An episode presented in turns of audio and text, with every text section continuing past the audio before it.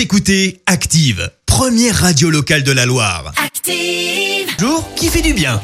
Alors ce matin, on s'intéresse au beau geste d'un artiste. Oui, il s'appelle Christopher Lecoutre. Il est originaire du nord de la France et il est peintre. Il a décidé euh, d'agir pour la bonne cause. Ses toiles sont connues. Il a notamment exposé euh, certaines de ses œuvres en Suisse ou encore au Vietnam et en Thaïlande. Euh, Depuis maintenant quelques mois, il propose d'acheter ses toiles, oui, mais pas à lui, plutôt à un sans-abri à qui il l'a donné, notamment dans les rues de Lille.